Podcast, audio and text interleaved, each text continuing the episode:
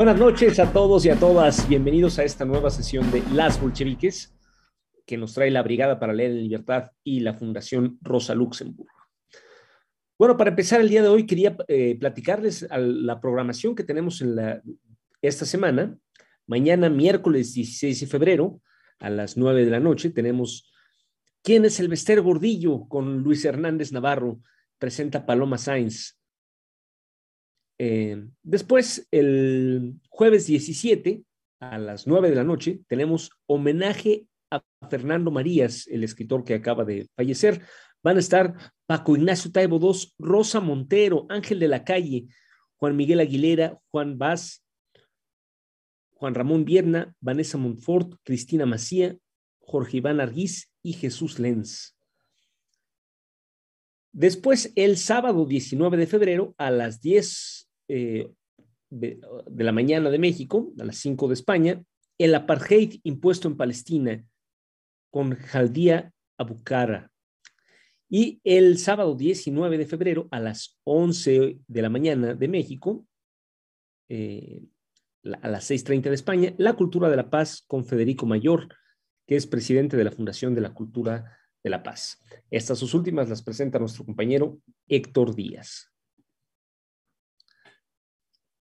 Em, bien, para empezar la, sesión de hoy, em, que va a estar dedicada a Vera Velichkina, antes de empezar, dado que esta sesión, dado que esta biografía es relativamente corta, quería eh, entrar en, un tema que toca todas estas, todas, tocas todas estas fechas y que yo creía saber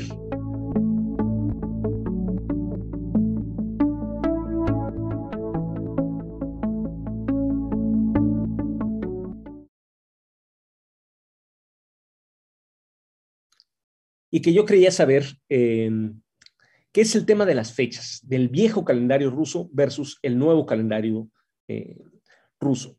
Esto tiene que ver con em, la diferencia entre el calendario juliano y el calendario georgiano. El calendario juliano, no sé si ustedes lo sepan, es el que, el que implantó Julio César este, en el siglo I antes de Cristo, este, en Roma, que eh, es el, primer calendario eh, solar, ¿no? Que dura 365 días.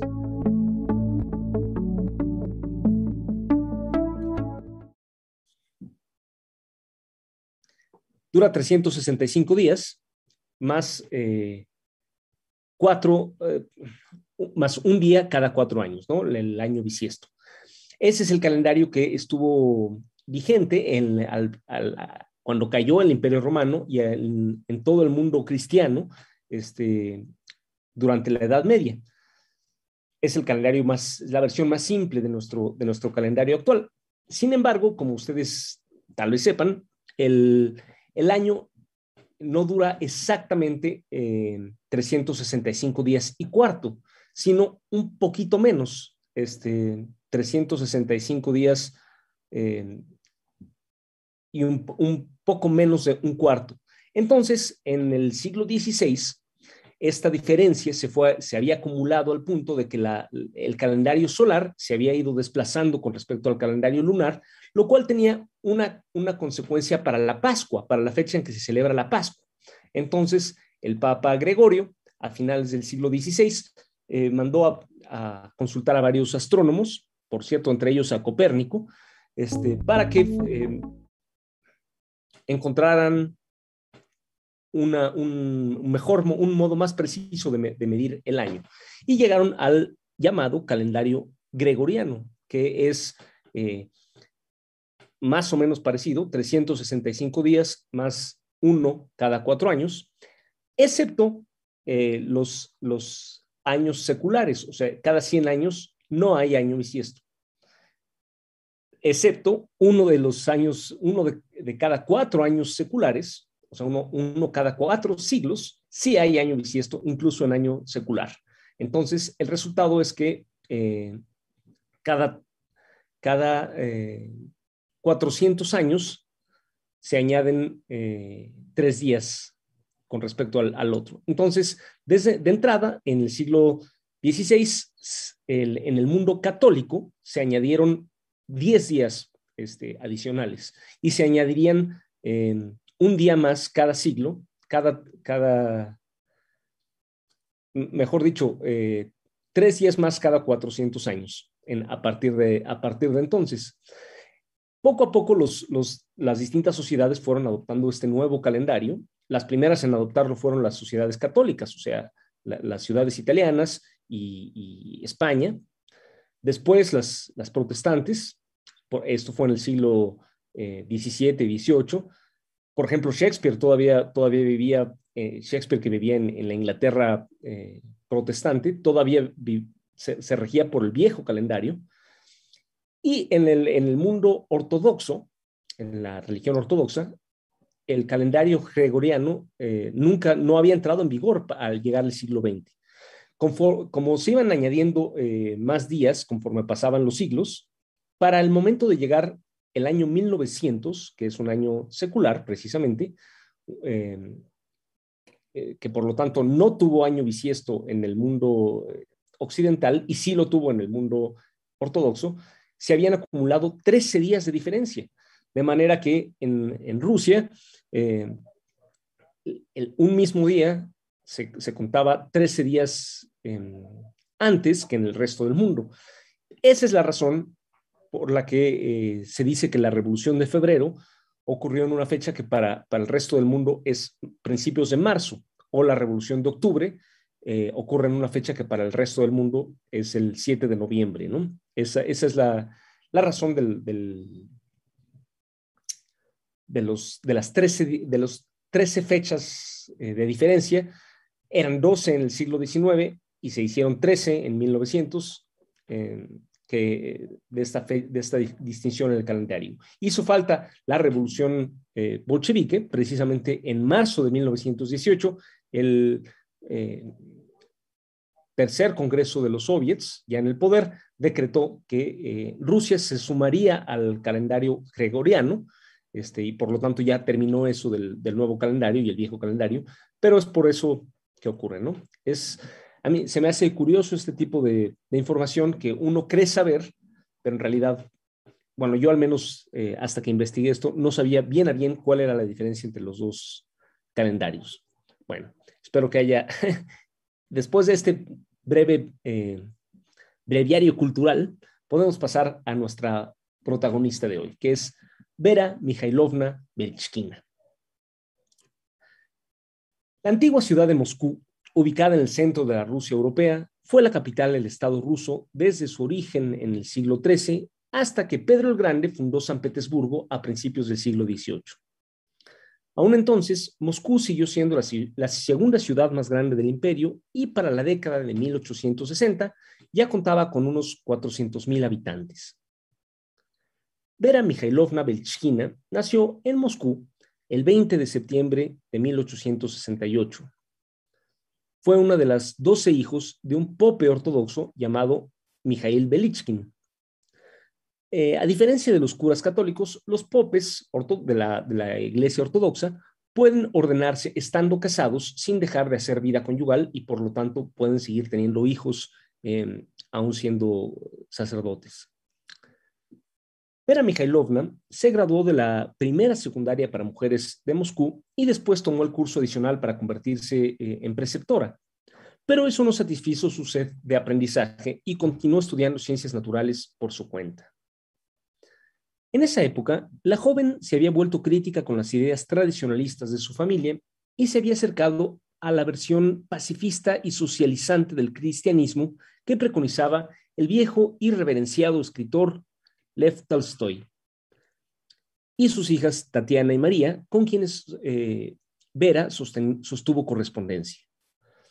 En 1891, cuando eh, Vera tenía 23 años, un otoño particularmente seco, seguido de un invierno particularmente frío, arruinó las cosechas en la Rusia central. Esto, sumado a la negligencia de las autoridades aristas, produjo hambruna en las aldeas. Entonces, por consejo de Tolstoy, la joven dejó el hogar paterno y se trasladó a la provincia de Riazán para hacer labor social entre los campesinos. Con los libros populares que editaban los seguidores de Tolstoy, Vera fundó en la aldea de Tasichevo cerca de Saratov, sobre el río Volga, una biblioteca para los campesinos.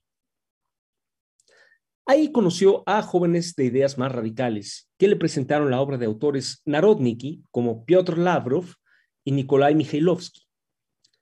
Aunque en ese punto Vera reconocía que un cambio en el sistema social ruso era indispensable, personalmente seguía deseando ayudar a la gente de manera más directa, así que decidió estudiar medicina.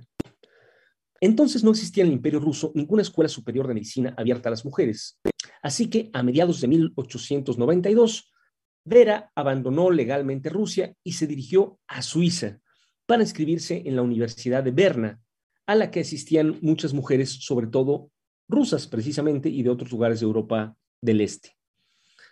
Después continuaría estudiando la carrera de medicina en la Universidad de Zúrich.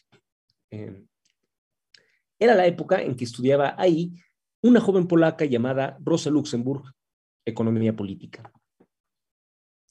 En el verano de 1894, Vera volvió a Moscú con el fin de pasar las vacaciones con su familia. Para entonces, dos de sus hermanos menores, Nikolai y Claudia, colaboraban con la organización revolucionaria Narodne Pravdo, o la ley del pueblo, y usaban la casa paterna para ocultar a militantes perseguidos. Por ello, toda la familia era vigilada por la policía. Así que el 3 de octubre, cuando Vera se dirigía a la estación para abandonar Rusia, la policía la arrestó en el registro de su casa se descubrió un paquete de literatura ilegal, así como un militante perseguido que se refugiaba ahí, por lo que Vera y sus hermanos menores fueron arrestados, acusados de complicidad con una organización ilegal. El primero de noviembre de 1894, y estoy eh, yo en general trato de usar el nuevo calendario, este, de manera que pueden quizá ustedes encontrar eh, fechas divergentes, 13, 13 días o 12 días atrasadas en el caso del siglo XIX, eh, pero el primero de noviembre de 1894, según nuestro calendario actual, el emperador Alejandro III falleció. Y el 12 de diciembre, su hijo de 26 años, Nicolás II, fue coronado en su reemplazo. por cierto, en la coronación tuvo lugar una, eh, en torno a la, coronación tuvo lugar un, festival que estuvo tan mal organizado que provocó una estampida de gente con varios muertos, marcando así de manera sangrienta el, principio del que sería el reinado del último Romanov. El nuevo emperador y autócrata de todas las Rusias tenía pues la misma edad que la joven prisionera, 26 años. Para celebrar la coronación, ese día, 12 de diciembre de 1894, se decretó una amnistía parcial, por lo que muchos presos políticos, entre ellos los hermanos Belichkin, fueron liberados, aunque sin permiso de residir en Moscú y sin pasaporte para salir al extranjero. Así que por el momento, Vera no, podría volver a Suiza para completar sus estudios de medicina. Entonces, eh, en vez de ello, se dedicó a la, se, se dirigió a la finca de Yasnaya Poliana, donde vivía su admirado Tolstoy.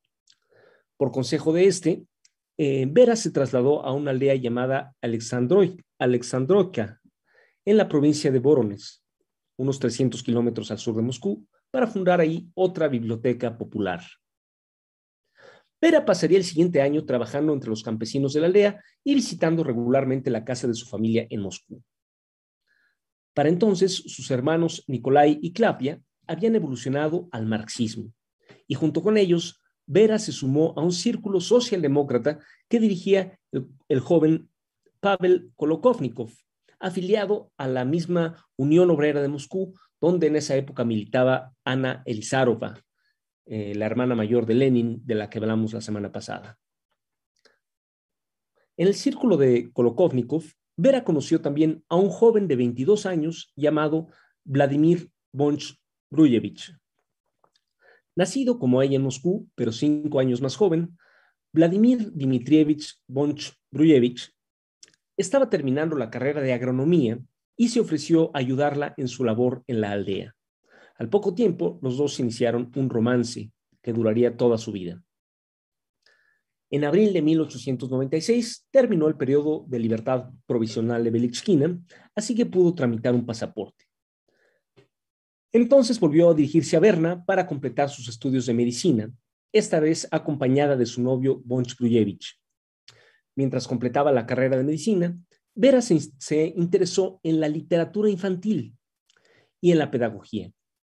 Así que mientras estudiaba la carrera, en ese periodo escribió un libro infantil sobre la vida en Suiza y un ensayo sobre el pedagogo suizo Johann Heinrich Pestalozzi, titulado El amigo de los niños.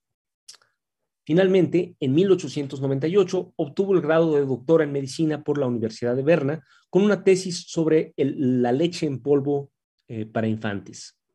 Era una de las, eh, eh, de las primeras mujeres que, en obtener este, este grado en toda Europa.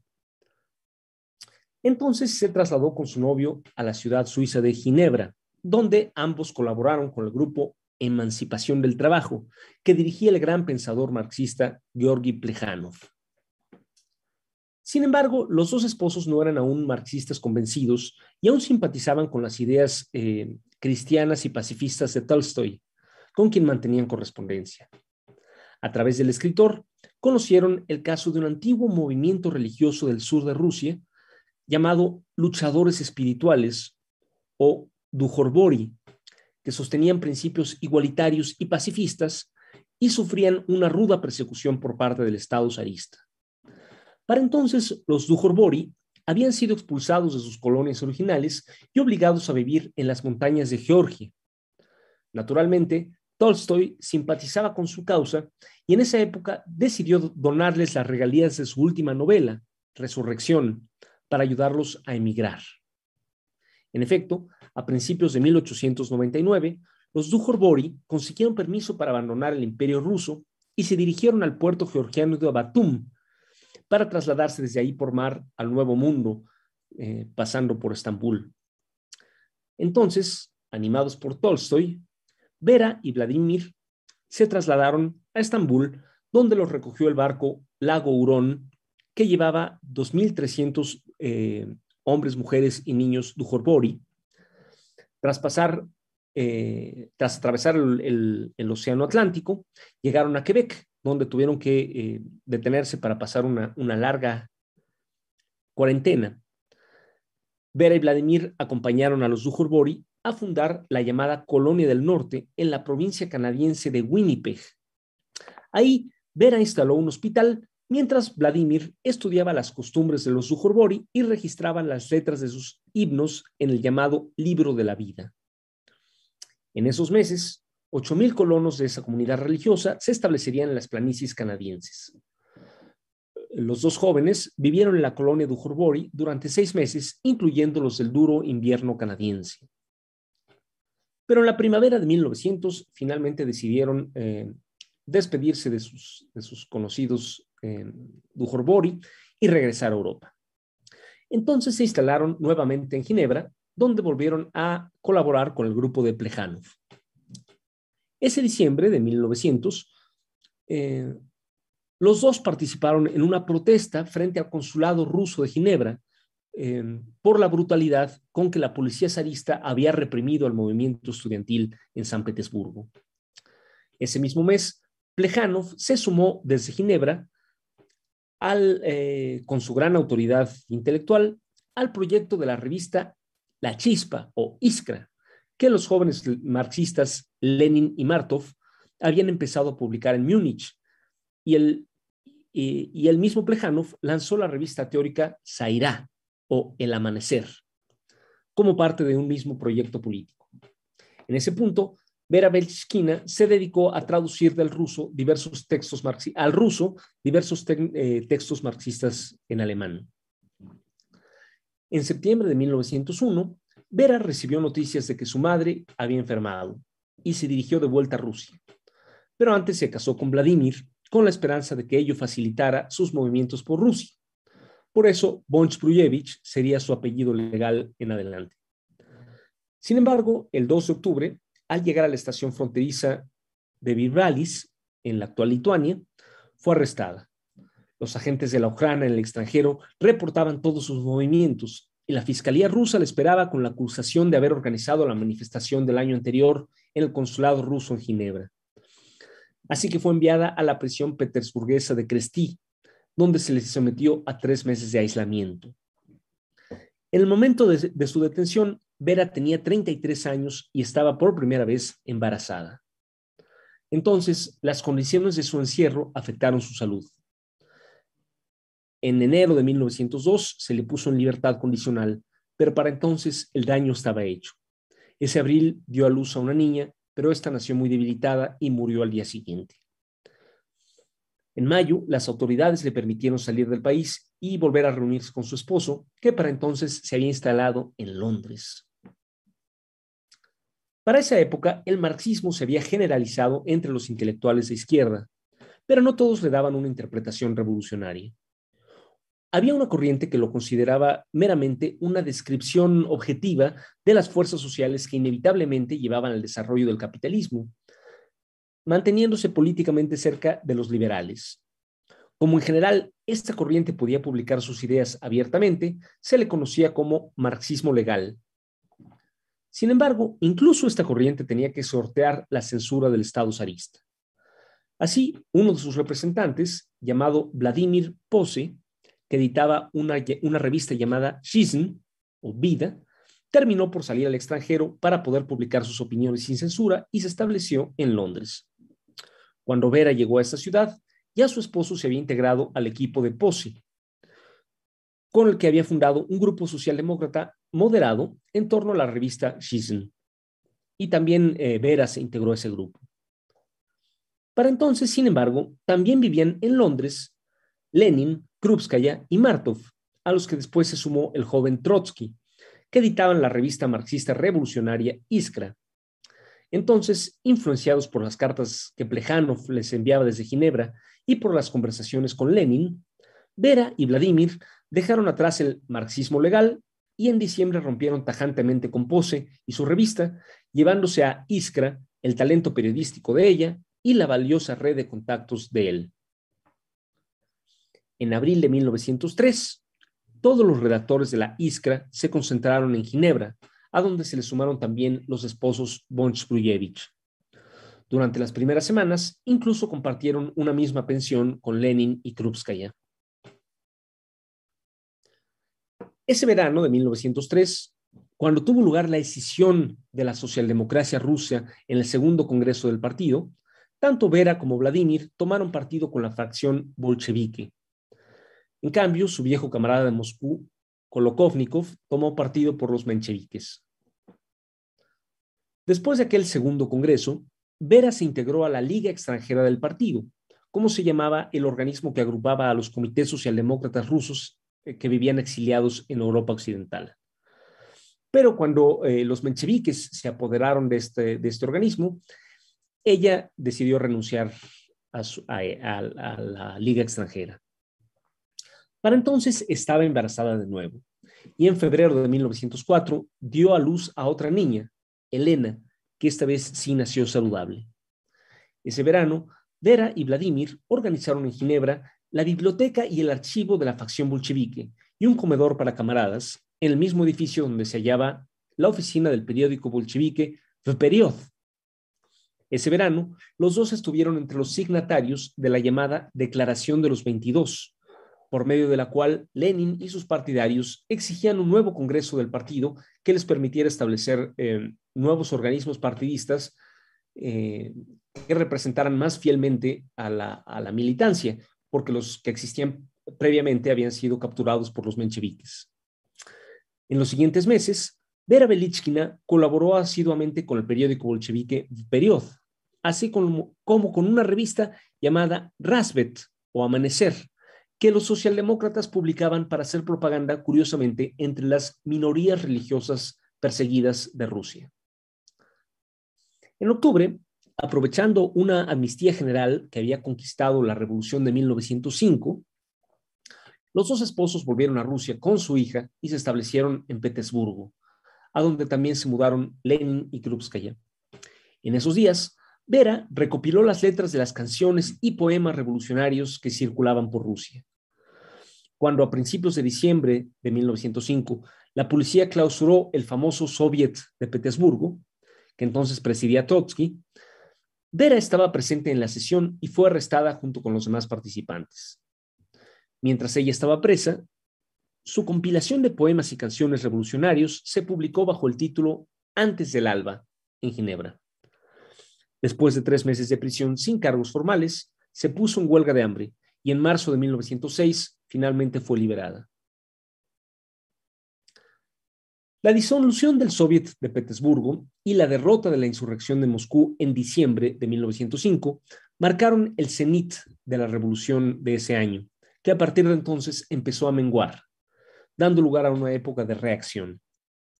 Entonces, Vera se dedicó a escribir. En 1906 publicó una historia de la Inquisición eh, de la Iglesia Católica y en 1908 una biografía del socialista utópico alemán Wilhelm Weitling. Sin embargo, su principal interés seguía siendo ayudar a la población pobre de la manera más inmediata. Así que, sin dejar de simpatizar con el bolchevismo, volvió a ejercer la medicina, cuidando a pacientes pobres mientras llevaba a cabo labor de divulgación cultural.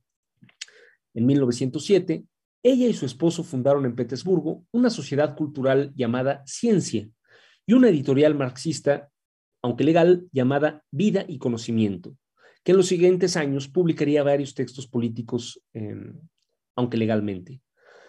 También colaboraron en la lucha contra la hambruna en la provincia de Ufa, en el centro de, Rusia. En 1911, Vera Belichkina publicó otro libro infantil, titulado ¿Qué dijo mamá sobre las cosas útiles que hay en el cuarto de los niños? Y al año siguiente, un artículo en la revista de Máximo Gorky sobre el trabajo social que, ella misma había realizado en 1891 al lado de, de León Tolstoy. En esa época llegó a vivir a Petersburgo Ana Elizarova, la hermana mayor de Lenin, con su hijo adoptivo de ocho años, Georgi Losgachev, de quienes hablé la semana pasada. Lo menciono porque el Logachev, que entonces era niño, cuando creció escribió unas memorias donde recuerda a, eh, a, las, a las camaradas de su madre y así habla de Vera Belchkina. Dice Logachev, no lejos de nosotros, en la calle de Gersonskaya, vivían los Bonsfruyevich, a quienes Ana Elizarova y Vladimir Ilich, o sea, Lenin, conocían desde los años 90. De Vera Mikhailovna, tengo los recuerdos más cálidos. Cuando por la noche tenía fiebre, sin importar la, hora, Vera Mikhailovna era médica que era médica de profesión, venía a verme. Me caía tan bien que en su sola presencia hacía que me sintiera mejor. Hasta ahí la cita. Con el estallido de la Primera Guerra Mundial en agosto de 1914, Vera fue enviada al Frente Occidental para servir como médico militar y después pasó a un campo de desplazados en el suroeste de Ucrania, labor que le ganó una condecoración. En marzo de 1917 estalló la insurrección obrera de Petersburgo, o de Petrogrado, como se llamaba entonces, que derrocó al zar marcando el inicio de la Revolución Rusa de 1917. Entonces, Vera se reintegró al trabajo del partido bolchevique y empezó a colaborar en la redacción del diario Izvestia, o Noticias del Soviet de Petersburgo. Sin embargo, pronto la mayoría conciliadora del Soviet la llevó a renunciar a ese puesto. Al mismo tiempo, publicó, eh, militó perdón, en el Comité Bolchevique del distrito de Rostestensky de Petersburgo. En mayo, las bolcheviques Concordia Samuilova, Lyudmila Stal, Praskovia Kudeli y Claudia Nikolayeva resolvieron aprovechar las nuevas condiciones de libertad para relanzar la revista para obreras Rabornitsa o La Obrera, y esta vez invitaron a sumarse a su equipo de redacción a Belchkina y también a Alejandra Kolontay, que había vuelto del exilio.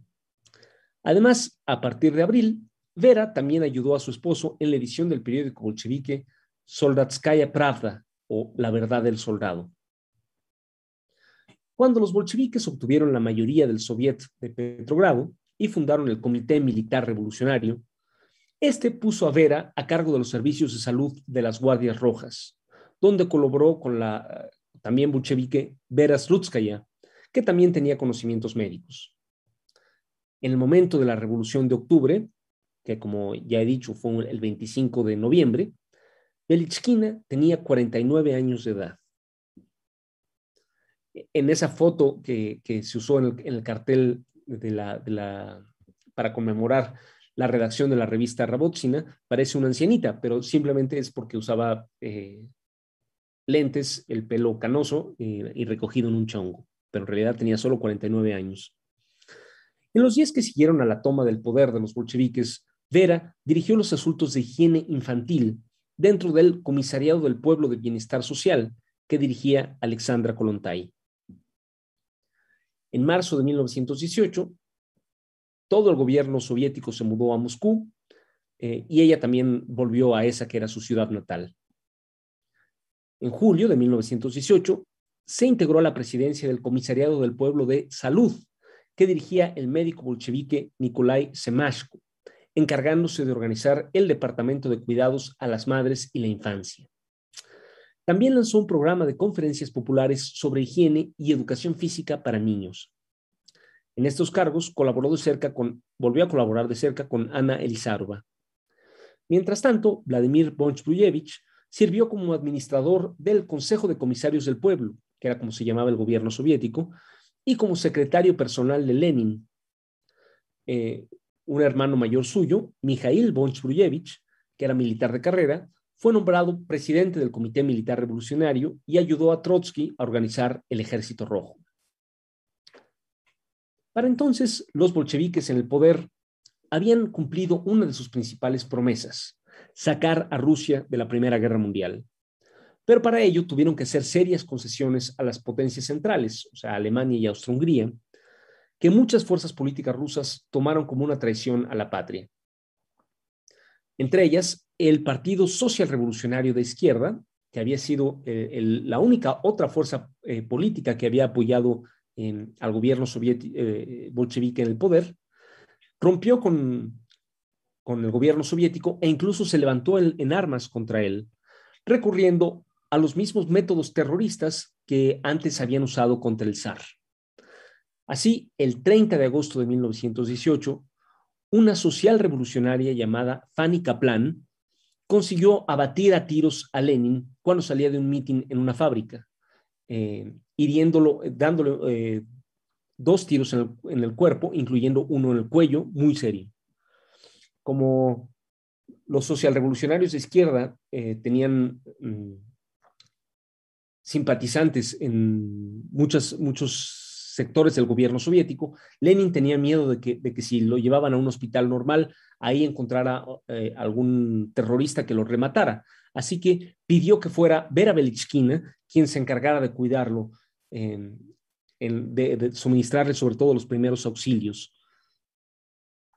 pues necesitaba un médico en el que pudiera confiar políticamente. Esto eh, es particularmente notable considerando que era un jefe de Estado eh, y, que no había casi en todo el mundo, no había mujeres médicos, y él pidió que lo cuidara precisamente esta mujer médica, que era Vera Belichkina. Ese, sin embargo, fue el último servicio que hizo para la revolución. En esa época, la pandemia de la llamada gripe española o influencia española estaba en su apogeo. Ya en marzo de 1918, el joven presidente del Comité Ejecutivo de los Soviets, digo, perdón, en, marzo del año siguiente, 1919, eh, el presidente del Comité Ejecutivo de los Soviets, Yakov Sveldrov, moriría de esa enfermedad.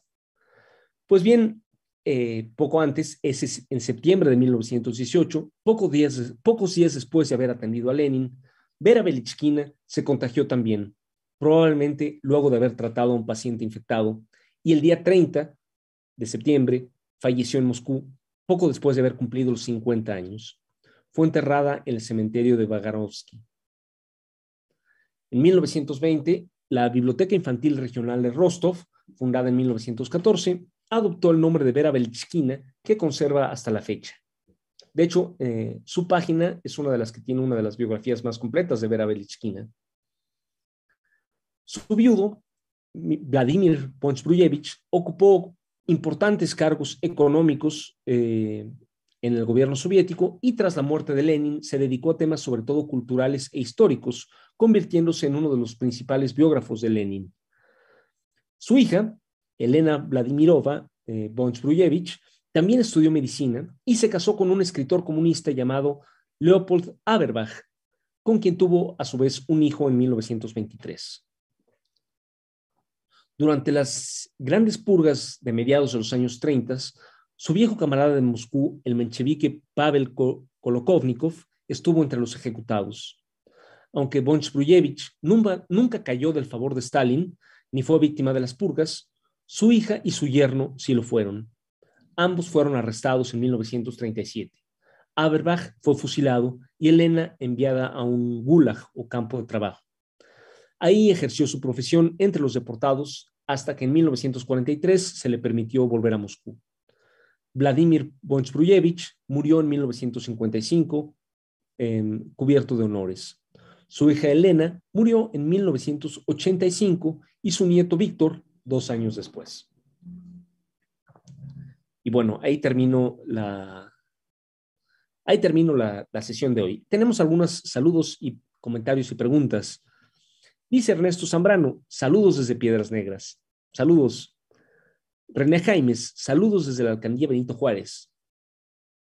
Cristina Bolívar, ¿cuándo la biografía de Evgenia Bosch? Sí, la, biografía de, Evgenia Bosch es una de las más importantes y de las que más me, me, he preocupado de, hacer. Eh, fue la primera presidenta em, de la Ucrania soviética, la primera mujer presidenta de un gobierno moderno, hasta donde yo sé, este, se suicidó en 1925 y, contaré su historia, pero voy en orden, en orden de nacimiento. Ella nació en, 1800, en 1879, entonces todavía estamos como a, unas eh, cuatro o cinco sesiones de llegar a ella. ¿A qué se debió el suicidio de Eugenia Bosch? ¿Enfermedad o pugnas internas y decepciones? En realidad, eh, a una combinación de ambas, eh, pero bueno, ya, ya veremos. Te prometo, Cristina, que hablaremos con detalle de Evgenia Bosch cuando, cuando llegue, cuando en, unas cuantas sesiones. Erika Romera dice, saludos Pablo, soy tu seguidora desde Shakopee, Minnesota. Gracias, Erika. Guadalupe Montelogo dice, saludos, las mujeres al lado de sus compañeros de clase, haciendo los cambios radicales para una verdadera igualdad. Y Esperanza Calderón dice, saludos desde San Vicente, Chicoloapan, Estado de México. Saludos a, todos ustedes. Muchas gracias por, haber, por haberme acompañado en la sesión de hoy. Les recuerdo que el próximo martes a las nueve de la noche tendremos la próxima, eh, la próxima bolchevique. Y eh, la próxima va a ser una de las más importantes de todas.